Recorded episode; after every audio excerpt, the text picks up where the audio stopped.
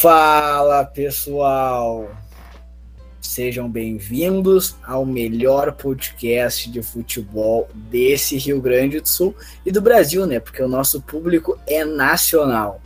Hoje, aquele episódio curto para vocês não sentirem a nossa falta.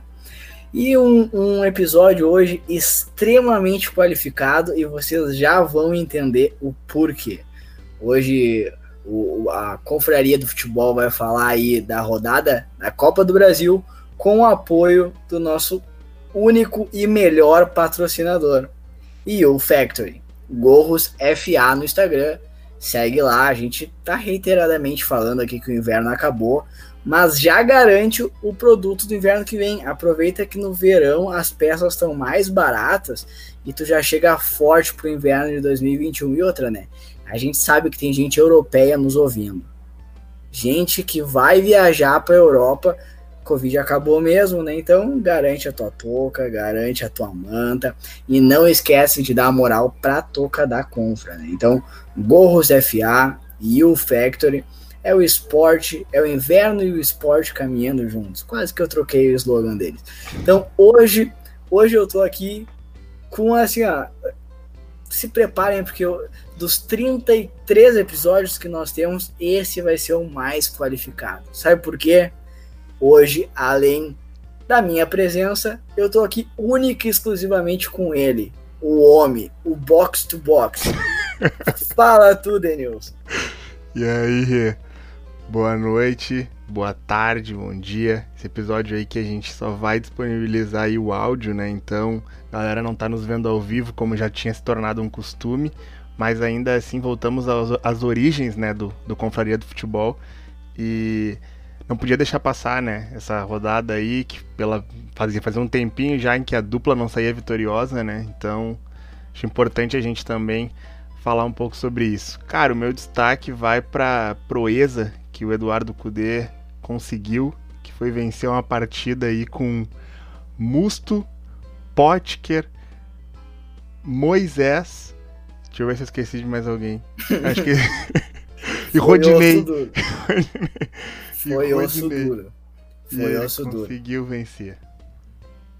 Perfeito destaque. Eu vou trazer dois destaques hoje, então. Eu vou primeiro destacar o aniversário do nosso querido Confra, que foi ontem, né? A gente está gravando hoje no dia 29, quinta-feira, então ontem, no dia 28, o aniversário do cover do Baldaço, que não está aqui para def se defender, então foda-se. Para... Parabéns, Igor. Cover do Baldaço, a gente sabe que teu objetivo é ser um Baldaço gremista. Uh, e tu tá no caminho certo. E o meu destaque agora do que realmente nos interessa é dele, que eu nunca critiquei. Primeiro gol com a camisa colorada. Tu achou que eu ia falar do Moisés, né, negão? Le Leandro, Leandro Fernandes. Vai, eu achei que ia falar do Moisés. Mas não. Leandro Fernandes. Então, bom, já que a gente tá aqui com dois colorados, vamos começar resenhando de Copa do Brasil e vamos falar de Inter, né? Então, Dani, tu já veio muito bem aí trazendo as loucuras de Kudê. E ontem, quando a escalação saiu, a gente se apavorou no grupo, né? então ah, fala um pouco aí do, do que, que tu achou de individualidades, de o Kudê realmente ter mudado todo o time, ter trazido a campo aí três titulares, né? Eu, particularmente eu considero dois, o Cuesta e o, o Lomba, porque o Marcos Guilherme tá ali porque não tem tu, vai tu mesmo, então... Mas fala um pouco aí do que, que tu achou do jogo, das escolhas do Kudê e, e vamos resenhar um pouco de Inter. Cara, uh, ontem uh, não pude acompanhar durante o dia todo, né? A gente Normalmente eu, eu tenho trabalhado de casa e ontem eu voltei a trabalhar presencial, ainda intercalado, mas ontem foi meu primeiro dia voltando e eu não consegui assistir ali o Donos da Bola, que é um dos programas que a gente assiste e comenta bastante junto sobre, né? E, cara, uh, o Inter, assim, de, de, certa forma, a escalação me surpreendeu bastante, porque eu fiquei sabendo da escalação pelo grupo, eu não tinha acompanhado nada, assim, que poderia poupar ou coisa assim. E aí, quando vocês botaram ali no grupo a escalação, eu falei, meu Deus, que. Pai, e a última visão que eu tinha do Atlético Goianiense foi aquele jogo no Beira Rio, que para mim foi um placar até mentiroso, né? Porque quem vê 3x0. Quem vê 3 a 0 não, não diz o que foi o primeiro tempo, que foi um desespero, um pavor. Mas o Kudê escalou o time basicamente todo reserva e, e, e conseguiu o resultado, né? E, estranhamente, o resultado ele consegue até mesmo ali com o segundo, o segundo gol, já tem já tá o Edenilson e o, e o Patrick em campo. Mas, cara, não vou dizer que gostei, tá? Eu achei o Inter mal, assim, só que o Atlético Goianiense é pior. Realmente, é. é para mim é isso. Eu não, não vi um primeiro tempo tão bom assim do Inter. Como se, fez o que tinha que se fazer, voltou com o resultado embaixo do braço e, e vamos, vamos para cima agora. Tem o Corinthians pelo Brasileirão. Deni, eu, eu cheguei a falar lá no grupo, né? Quando eu vi a escalação, velho, me deu um pavor. Porque, assim, já tinha as grandes mídias aí, que, que muito nos copia, aliás, né? São uma observação. Já tinham divulgado que talvez o Inter iria com um time completamente reserva, né? Então, quando eu vi a escalação, eu realmente fiquei apavorado. E eu cheguei a mandar lá no grupo, né? Nossa, 1x0 pros caras, a gente volta vivo, né? E eu tava com medo de tomar gol do Chico, né? O Chico que já, já é personagem frequente aqui no nosso podcast, né? O Igor que se revolta de ter um, asiático com o nome de Chico. Mas eu tô contigo, eu realmente acho que o Inter não fez uma boa partida, tá? Foi o suficiente para ganhar do Atlético, porque o time do Atlético Goianiense é realmente muito fraco, ainda mais depois da saída do Mancini, né? Sim. Então, eu gostei de ver o meio-campo, claro, com exceção do Musto, né, que a gente não precisa ficar mencionando, mas gostei de, de ver Nonato e Prachedes, afinal, com a lesão do Bosqui, a gente vai ter que bater cabeça para esse lugar, então, eu, hoje eu ainda não consigo imaginar alguém no desenho do Inter. Uh, me surpreendeu a atuação do Marcos Guilherme, uh, depois da pós-pandemia foi o melhor jogo dele, tá? Então, na minha opinião. O Leandro Fernandes também ainda não tinha mostrado a que tinha vindo, a não ser uma bola parada ali, quem sabe. E ontem foi participativo, se movimentou bem. Achei desnecessária, inclusive, a entrada do, de alguns titulares. Eu uhum. acho que o, o Patrick e o Edenilson entraram para manter o jogo, mas não via não vi necessidade ali de entrada de, de Abel, até do próprio D'Alessandro, uhum. que não é titular, não, não vi necessidade. É, acho que talvez foi... só um deles, né? De repente, tipo, ou o Patrick ou o Edenilson, né? Porque ter entrado um só, não precisava ter entrado os dois. Exatamente, exatamente. Mas foi um jogo bem mediano, assim, bem mediano mesmo. Uh, e você, não, não, é, não é desmerecer o Atlético, mas o Inter encaminhou a classificação, né? Ao meu ver, não consigo imaginar uma catástrofe acontecendo em Porto Alegre.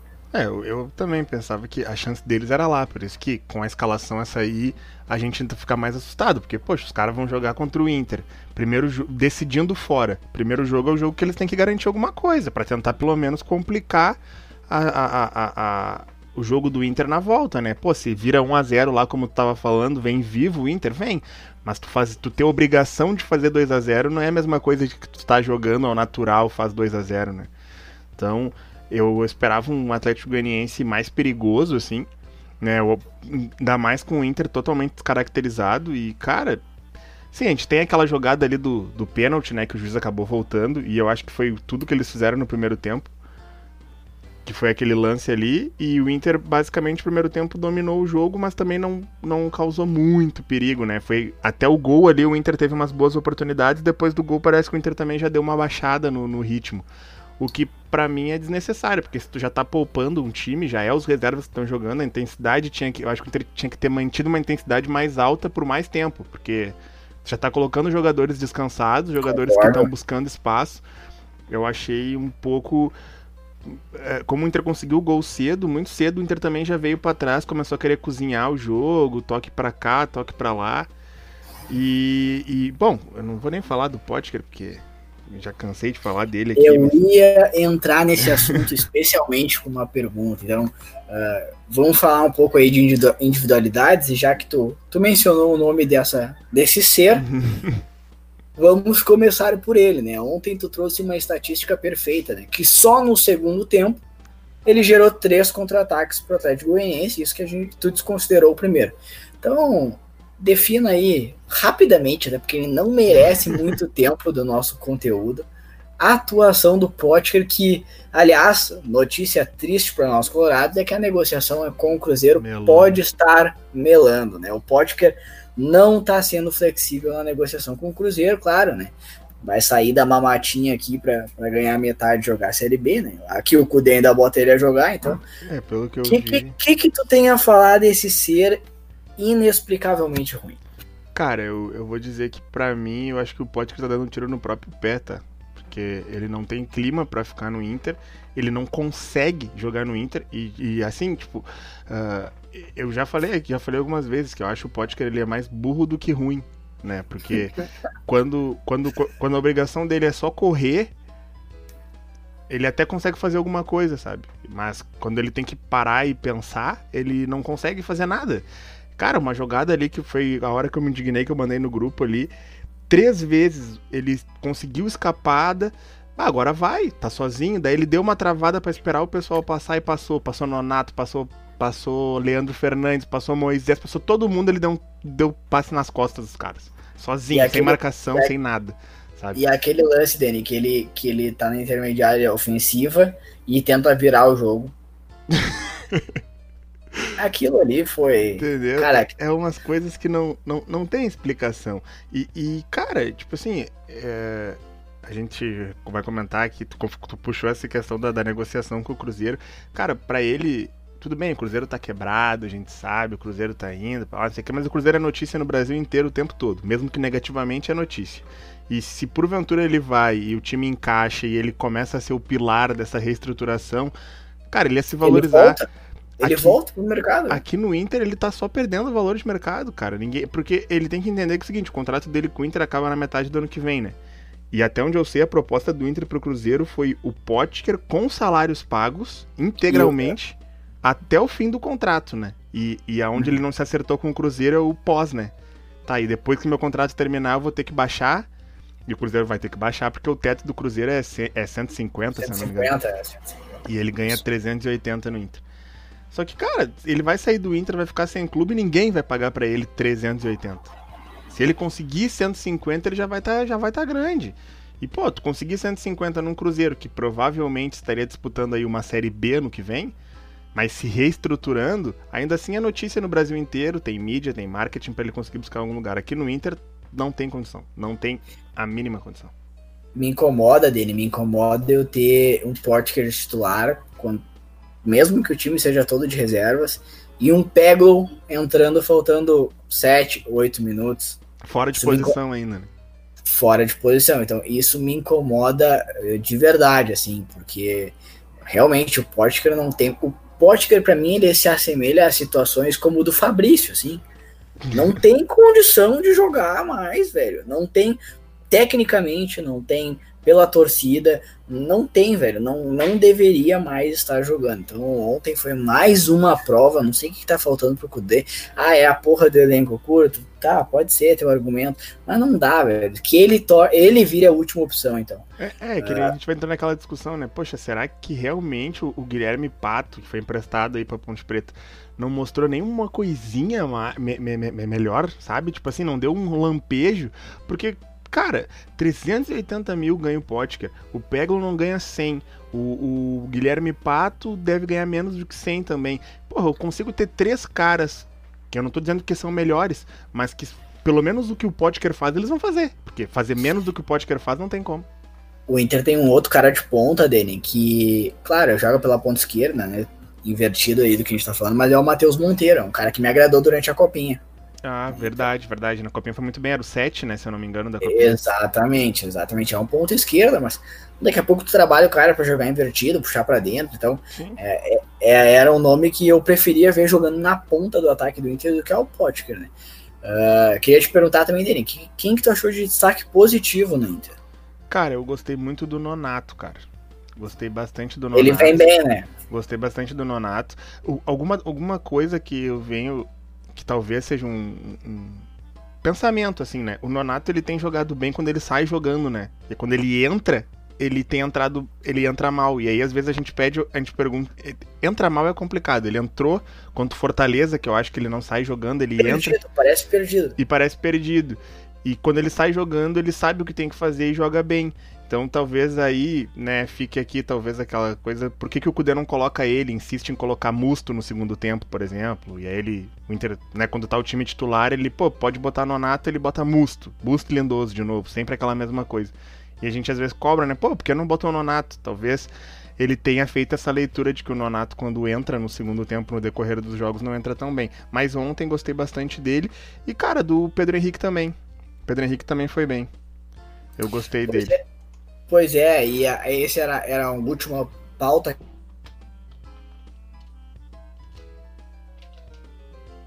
O Heitor hoje é o lateral direito titular pela bola que vem jogando.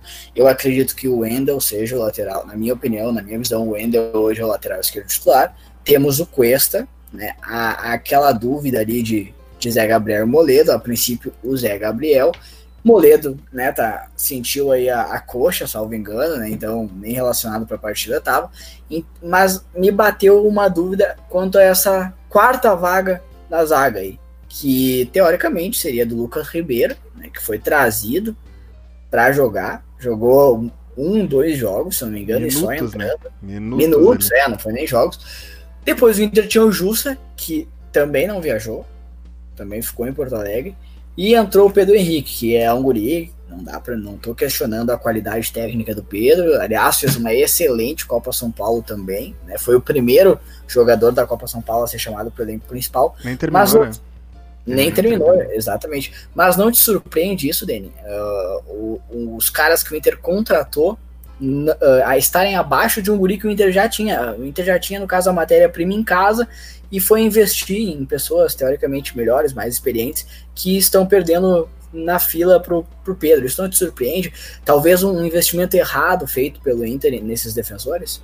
Cara, eu concordo plenamente com o que tu disse, é nesse sentido, porque a gente cobra bastante aqui, né? Até na situação do podcast a gente comentou dos guris da base e agora na questão da defesa, num sentido contrário, né? Porque a base tá na frente dos contratados.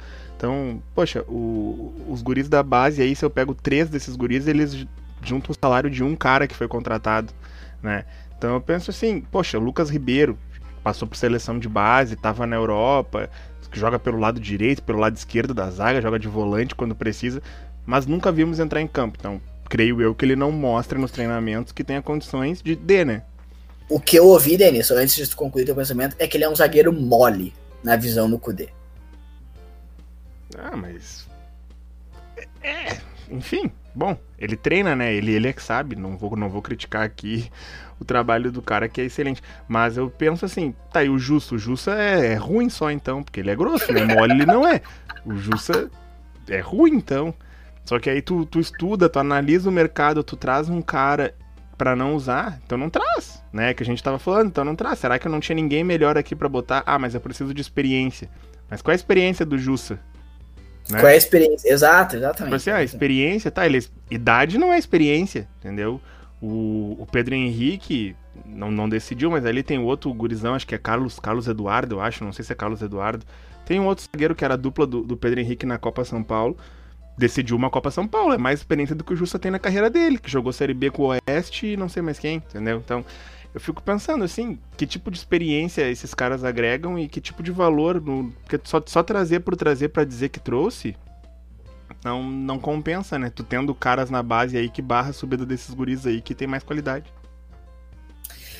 Então tá, né, Dani? Acho que já bateu nossa cota de Inter, ficou bem falado aí. Então, nesse final de semana, temos aí, o, o- na minha humilde opinião, o segundo clássico do Inter, né? Nacionalmente falando. Inter e Corinthians, matar os gambás, louco pra afundar ele. A- alô, nosso público paulista que tá nos ouvindo. É, é jogo pra acabar com vocês e mostrar que o Mancini é um bom nome pra seguir no comando. Então, eu- eu- tem alguma projeção aí, Dani? Rápida de Inter e Corinthians? Cara, eu acho que eu acho que se o Inter conseguir implementar a intensidade que, que implementou aí contra o Flamengo, eu nem tô falando que o Corinthians provavelmente não é um time que jogue e deixe jogar como o Flamengo, mas eu acho que o Inter querendo ganhar e implementando a intensidade que implementou contra o Flamengo, tem, tem boas chances de sair com a vitória. Eu também acho que o Inter tem chance de sair da com a vitória, o Corinthians vai jogar a vida. No final aqui do episódio a gente vai falar um pouco dos jogos da Copa do Brasil, mas o Corinthians tomou pro Mequinha, hein? Tomou e eu assisti e olha, que horror de jogo, que horror de time esse do Corinthians. Mas isso a gente fala mais no final. Vamos falar agora do lado azul, do lado azul, que grande prova aqui no nosso podcast é a minoria no estado, né? Então, hoje não tem Biel para reclamar, não tem Igor para reclamar, para chorar, é, reclamar, mas o Grêmio entrou em campo na arena, né, às 21h30, na arena, ó, a arena do Grêmio, às 21h30, matriz contra a filial, né? Para quem não uhum. sabe, quem é de fora é Grêmio e Juventude. E ganhou, né? Ganhou de 1 a 0 com sempre ele salvando, né? Hoje com uma assistência, não com gol, mas sempre o PP sendo aí a balança do Grêmio. Então, os gremistas aí do nosso grupo ficaram extremamente felizes que o Renato não fez renatices hoje. O Renato escalou o time que eles queriam, e isso e aquilo, e 1 a 0 Eu vou ser sincero, não assisti, me recusei hoje a assistir Grêmio e Juventude. Eu até achava que, que o Juventude chegaria a fazer um gol, mas, cara, o pouco que eu vi, o pouco que eu ouvi, os lances que eu olhei, o que eu li, é que além de ter sido um jogo ruim, o Juventude mostrou que ele realmente pode brigar e pode incomodar, né? Principalmente jogando em Caxias do Sul. Então, Dani, fala primeiro tu aí sobre o jogo, já que tu assistiu, tu teve esse desprazer. né? Me admira tu ter permanecido acordada, porque os relatos são horríveis. Então, fala um pouco do jogo aí, do que, que tu viu, o que, que tu tem a colocar para nós. Cara, uh, eu, eu comecei, eu liguei a TV, o Grêmio fez o gol, sabe? Foi tipo no mesmo, mesmo lance, assim. Filha da puta. Assim, o, o Juventude, cara, o Juventude surpreendeu até, eu acho, porque tentou marcar em cima do começo do jogo, já pressionando, atacando o Grêmio. E, inclusive, o gol do Grêmio é de contra-ataque, tá? O Grêmio tava jogando em casa, o Grêmio não, não é uma jogada totalmente trabalhada, é um contra-ataque bem feito. Mas é um contra-ataque rápido, assim, o, o Matheus Henrique rouba a bola na frente da área do Grêmio, o Juventude estava atacando, a bola vai pro Isaac, o Isaac puxa um contra-ataque, e aí, claro, dá no PP, e o PP, de mano a mano, cara, de mano a mano não tem. Ele ganha todas. Ele todo, toda vez que ele pegou de mano a mano com alguém do, do, Juventude, ele ganhou. E foi para cima, o cara já fica naquela dúvida, ele vai me driblar, não vai me driblar, o PP tocou, achou um espaço, tocou pro Isaac que passou e fez o gol. E a partir daí só deu Juventude no primeiro tempo. Juventude marcando alto, trocando passe, saindo jogando com bola no chão. Cara, Juventude muito bem, muito bem mesmo, assim. E, e o Grêmio dependendo de uma escapada do PP por um lado, Ferreirinha do outro. O Grêmio, assim, se via pouquíssima criatividade no time do Grêmio. Assim, bola no PP e PP tira um coelho da cartola. Bola no Ferreirinha, tira um coelho da cartola. Né? Obviamente a dupla de zaga do Grêmio firme, né, o, o Kahneman e o Jeromel fazem com que, fazem com que o Grêmio não, não, corra, não corra riscos, né? O Juventude tentou trabalhar as jogadas, mas também não ofereceu tanto perigo assim, né? Com exceção de uma bola no segundo tempo. Era jogo para empate, Rê.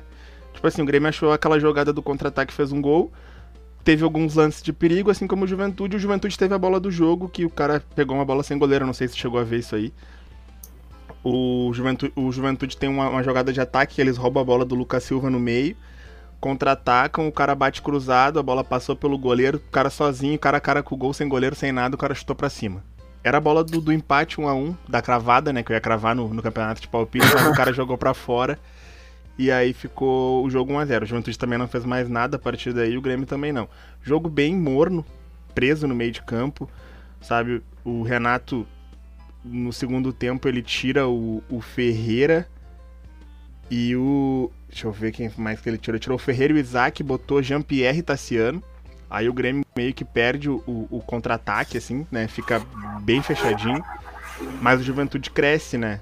Da metade pro final do segundo tempo. E aí o Renato fez essa leitura e aí ele tira o Lucas Silva e coloca o. Ele tira o Lucas Silva e mais um, não vou lembrar quem era o outro cara, mas aí ele coloca o Everton Acho que Sim, é só o Lucas Silva que ele tira e bota o Everton pela direita pro Grêmio ter mais uma escapada. Mas aí os dois times meio que ficam naquela de. Tá bom como tá, sabe? O Grêmio com medo de tomar o empate, o Juventude com medo de tomar o segundo. E aí o jogo fica cozinhando até o final. Cara, assim, bem o que tu disse, o Juventude jogou muita bola. E em Caxias, jogando em casa, se o Juventude não sentir a pressão né, de ter que, que, que ganhar o jogo, o Juventude tem tem boas chances aí de pelo menos tentar um, uma vitória simples e levar o jogo para os pênaltis. Então, Dani, então, eu traria aí alguns pontos que tu já mencionou. Então, primeiro a volta do Jean-Pierre, né? Jogou aí pouco mais de 20 minutos, né? Então, entrou no lugar do Isaac, entrou na dele, né? O Jean-Pierre entrou na, na, na dele. E, e cara, então vou, quero que tu fale um pouco do GPR e da entrada, da insistência do Renato com o Tassiano, que entrou no lugar do Ferreira, né? Que aliás os gremistas vinham pedindo uma oportunidade para o Ferreira titular, e pelo que eu vi, ele não foi muito bem, né? Ele foi mediano, nada demais. Mas então eu queria que tu comentasse um pouco sobre a entrada do GPR, a volta do GPR, né? E, e sobre o Tassiano, a insistência do Tassiano e, enfim, a atuação do Ferreira, que foi quem deu lugar para ele. Cara, então, assim, vou começar pelo Ferreira que saiu jogando, tá? Invertendo um pouco a ordem aí do, dos nomes que tu me deu. Mas vou falar de todos eles. Cara, o Ferreira, para mim, ele pareceu um pouco deslocado, né? Porque a gente conhece ele sendo o sucessor do, do PP, né? Ele jogou do lado direito. E, claro, assim, não resolveu, não se destacou, mas tu vê que ele tem sim algumas características, né, do drible, da vitória pessoal, de tentar uma jogada diferente.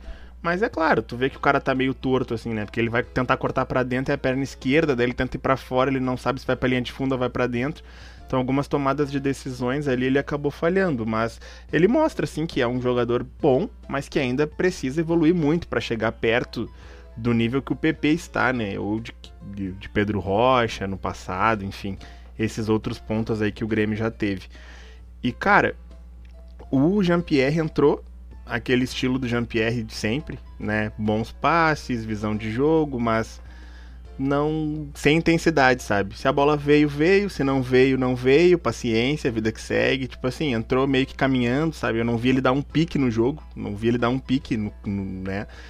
Então, e aí os caras, ah, mas quem tem que correr a bola não é o jogador. Não, concordo, mas pelo menos dá um piquezinho para te posicionar melhor, né? Então ele meio que caminhava assim, quando a bola vinha, ele dominava, tocava pro lado e vida que segue. Então acho que falta um pouco dessa intensidade para ele que o futebol de hoje exige de jogador, seja ele armador ou o que for. O cara precisa se movimentar, ser mais intenso, pedir a bola, pegar, tocar, sair. E eu acho que nisso o Jean-Pierre ainda decepciona, né? Pelo que se espera dele. Eu, pelo menos, acho que ele tem muito potencial e, e acho que a falta de intensidade dele nas partidas pode atrasar a carreira dele ou fazer com que ela nem deslanche, né?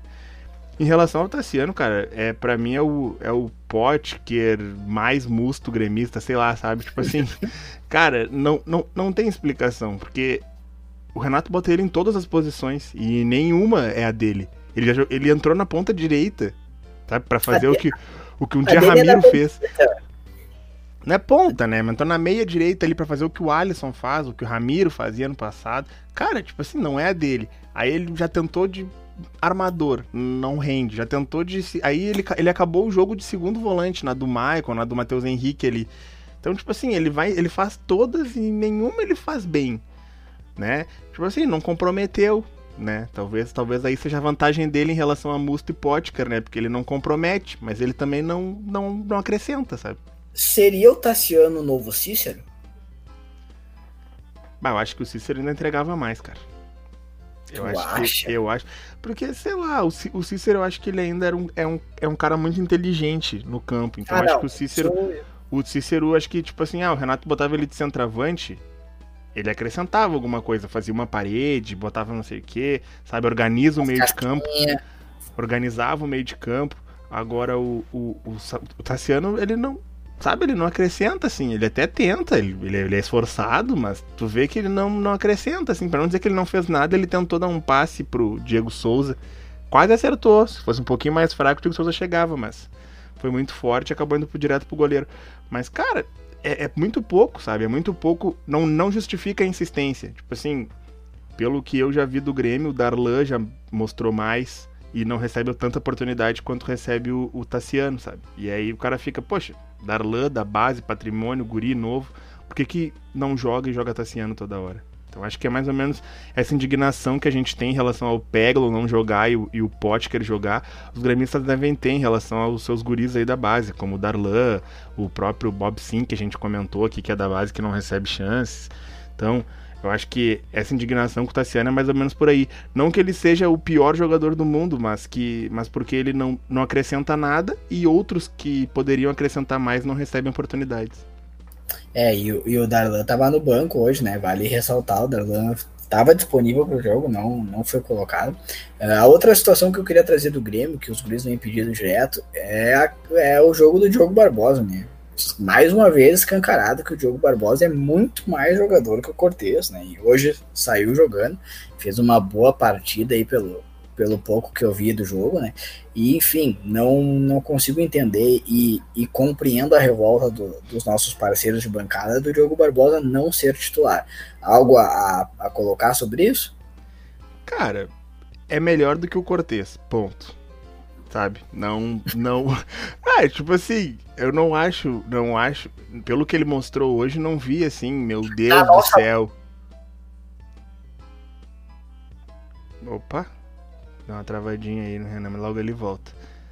Aqui, tô aqui. Eu te perguntei se na nossa barca ele seria titular. Olha, não sei. Não sei. Se a gente fosse pegar ele e o Wendel, o que o Wendel tá jogando agora, né? E aí eu vou esquecer o Wendel de 2019, porque ele já me mostrou que ele é um outro jogador em 2020. Ele ia brigar, ia brigar ali. Mas, cara, o que eu escolhi porque o Wendell, ele é um cara muito consciente defensivamente, ele é um cara que se posiciona bem, ele é um cara que recompõe bem.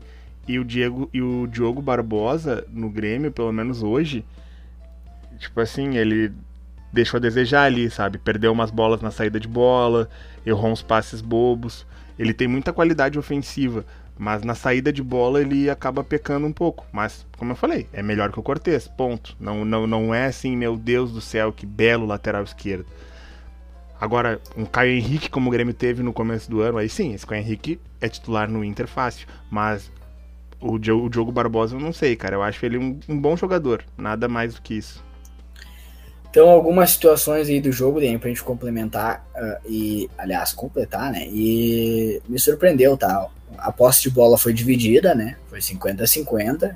O Juventude finalizou mais a gol do que o Grêmio, né? Então, quer dizer, deu mais finalizações. A gol o Grêmio chutou, chutou mais. Então, eu já vou falar agora, tá? Eu acho que o Juventude ganha o próximo jogo e vai para pênaltis. Já falo aqui. É uma boa vai, aposta vai para pênaltis e nos pênaltis vale destacar, né, que o goleiro do Juventude, o Marcelo Carné, é muito bom goleiro, né? Então, o Juventude vem fazendo uma boa série B, méritos pro Pintado, o treinador, né? O Juventude tem um elenco, cara, que na, na, minha, na minha opinião, não sei se ganharia o jogo, mas acho que mudaria um pouco, foi a, a, a lesão do Wagner, né? O experiente meia Wagner, eh, que teve, fez sucesso no Cruzeiro, fez sucesso no Fluminense, Uh, depois teve uma passagem apagada pelo Vasco, mas experiente aí, renomado. E o, o Cruzeiro tem nomes bons, né? Como Renato, bons, eu digo para Série B e para nível juventude, né? Renato, Renato Cajal, Marcelo Carné, uh, o, o, Gustavo Bochecha, um volante que jogou bem ano passado pelo Botafogo, né? E tá no Juventude. Jogou uh, bem, jogou bem. Até saiu o, no segundo tempo, se eu não me engano. Ele não começou. No segundo tempo ele não voltou. É, não, ele saiu. E o Dalberto, o Dalberto é um dos craques da Série B, né? Vem empilhando o gol. Então, eu já falo agora, eu acho que o, o Juventude ganha na semana que vem e vai para pênaltis essa decisão. Cara, olha, eu não sei como é que é o planejamento do Grêmio, mas acredito que o Renato deva poupar, né? Já que ele prioriza, é, prioriza das Copas, né? E o Grêmio joga segunda, né? Não joga no domingo, joga, não joga no final de semana, joga só na segunda, então Considerando que ele já poupou no domingo para jogar na quinta, ele vai poupar certamente na segunda para jogar na quinta de novo. Então, cara, o Grêmio tem que torcer aí para a recuperação do Maicon. Eu acho que, por mais que a gente folgue aqui e fale, o time do Grêmio hoje é um amontoado de jogadores bons, né, na, numa média boa, e que depende do, do PP. Se a bola não chega no PP, o Grêmio não cria nada.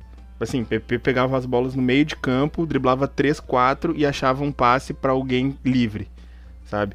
É, é, eu vejo o time do Grêmio assim com alguns lampejos do que já foi no passado, mas muito pouco para o que se espera do, do Grêmio e para o que o Grêmio investe, né? O Grêmio tem uma folha salarial aí de 12 milhões de reais, então é muito dinheiro para jogar o que vem jogando, né? Isso que eu digo coletivamente, né? Porque individualmente não dá para criticar, né? Porque tu vê assim, Matheus Henrique foi bem, uh, Jeromel e Kahneman foram bem, Lucas Silva foi bem, PP foi bem, Isaac foi bem. Então, tipo assim, individualmente os jogadores do Grêmio foram bem, mas coletivamente o time não funciona, sabe? A mecânica não existe. O time do Grêmio, tipo assim, ah, pega a bola, toca pra um lado, toca pro outro e acha o ponta de mano a mano. Quando o ponta tiver de mano a mano, ele vai para cima e acha uma jogada.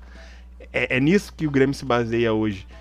Né? E eu acho que com o Maicon ali naquele meio de campo, o Grêmio consegue ter alguém que organize o time e faça a engrenagem funcionar, sabe? Porque hoje o Grêmio me pareceu assim, toca no PP, toca no Ferreira, espera alguma coisa diferente e corre para dentro do gol.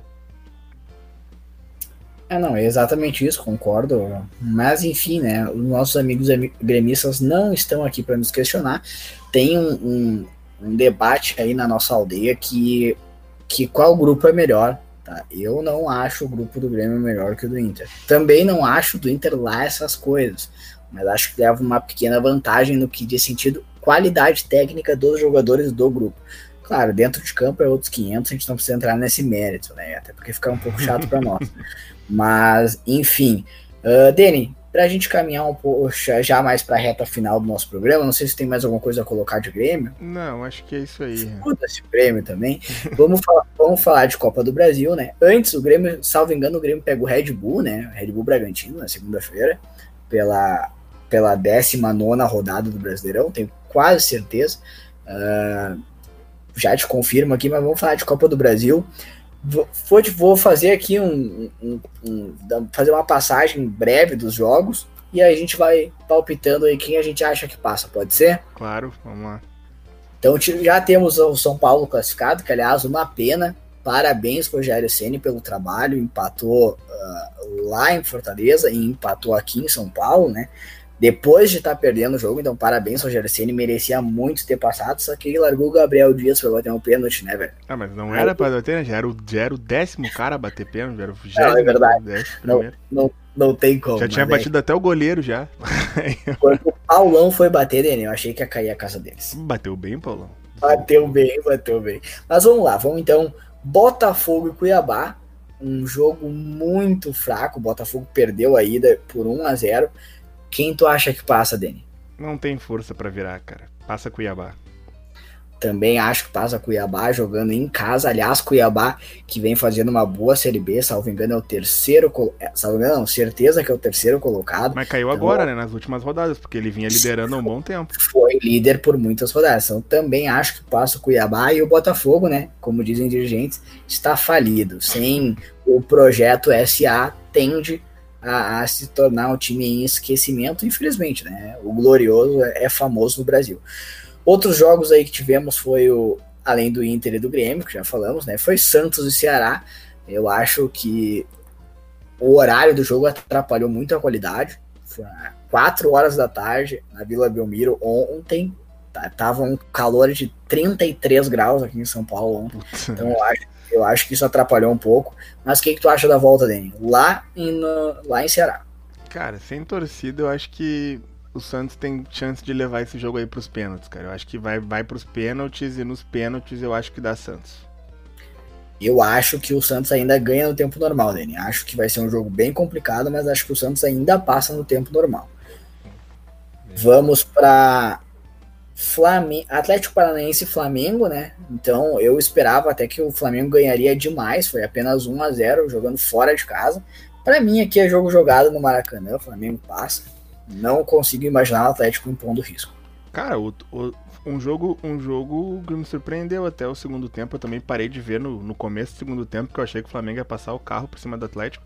Mas o Atlético me surpreendeu, um time completamente diferente do que a gente viu contra o Inter aqui. jogando no Brasileirão, na verdade. É, e, cara, bom, não tem, não tem, não pode nem reclamar, né?